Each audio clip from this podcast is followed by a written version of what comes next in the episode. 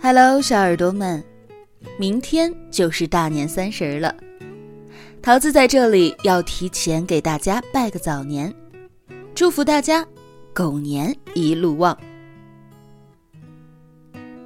今天是西方的情人节，在这个浪漫的日子里，要祝福天下的有情人终成眷属，也要祝福现在还是单身的朋友，希望你们。能够早日找到属于自己的另一半。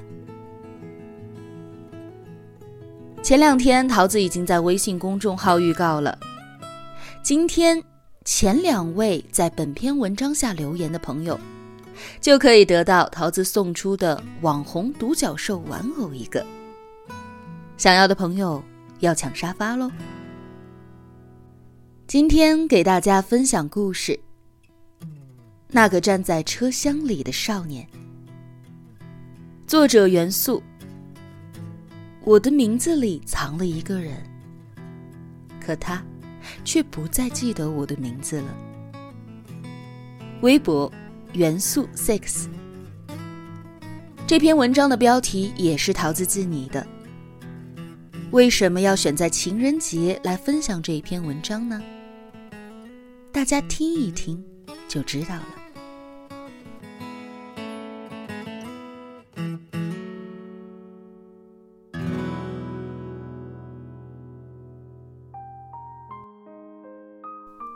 第二年的时候，移动支付还没有普遍流行。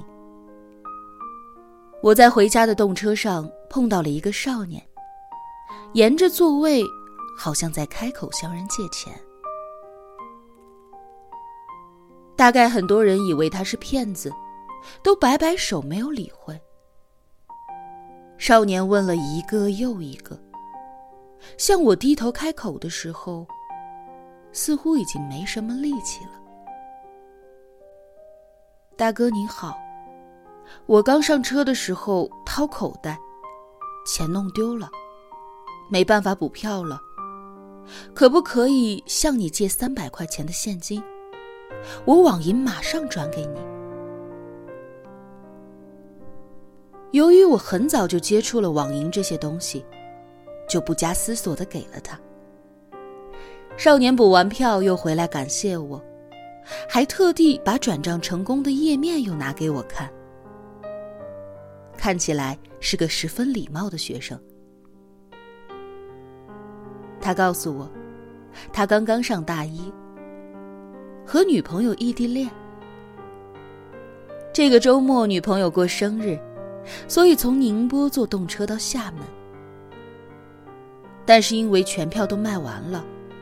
所以只好买了去厦门方向的其中一站，再上车补票。我说：“这么远又这么麻烦，怎么不坐飞机啊？”少年摇摇头，因为这周飞机没有特价机票了，动车也比飞机便宜一些。我心想。这异地恋可真他妈费钱。当时身边正好有一个空位，我就想让他坐下来。然而少年却说，他要去靠窗的地方站着，把一路的景色拍下来。我说：“这路上有什么好拍的呀？这个车上的角度也不好啊。”少年笑一笑。拿起挂在脖子上的单反说：“这也是生日礼物的一部分啊。他要放在两个人的相册里。”说完，少年便走到了我前方车门口那儿，对着窗外不停倒退的风景，按下快门。在这期间，我醒了睡，睡了又醒，少年始终站在那里。他的脸上没有一丝愁容，大概太过认真，连倦容也很浅。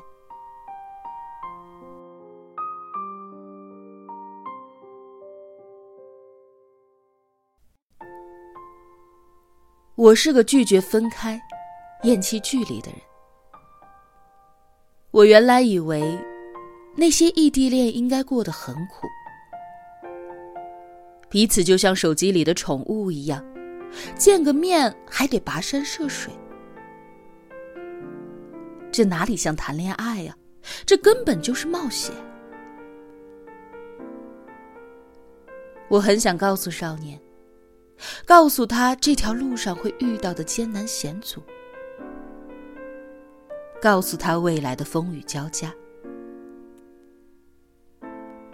但是，谁又能阻止得了已经背上行李的旅人呢？我阻止不了，就像阻止不了四季的轮回。每一棵向着天空生长的树木，就算走过同一个冬天，它们也都应该有着属于自己的年轮线。少年在向我介绍他女友所在的城市时，就像是介绍自己的故乡一样清楚。看着他这一路折腾又满怀期待的眼神，我忽然觉得，可能我眼里这段山高水远的隔阂，在他们眼里，也是恋爱的一部分。我只是在赶路，从一个目的地到达另一个目的地。机械的工作，或者是侥幸的偷懒，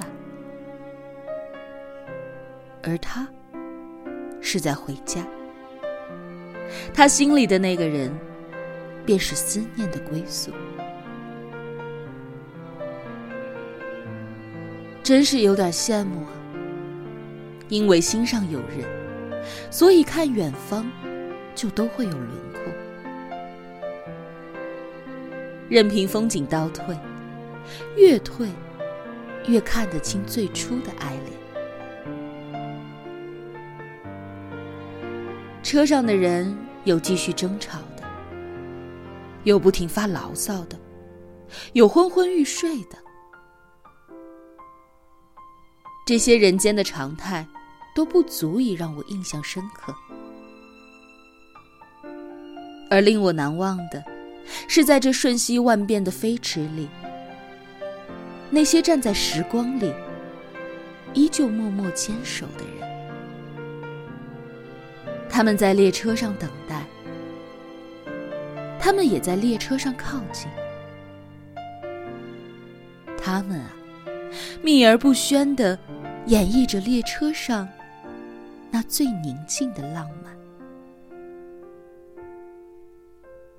真好。曾经我也这么浪漫过。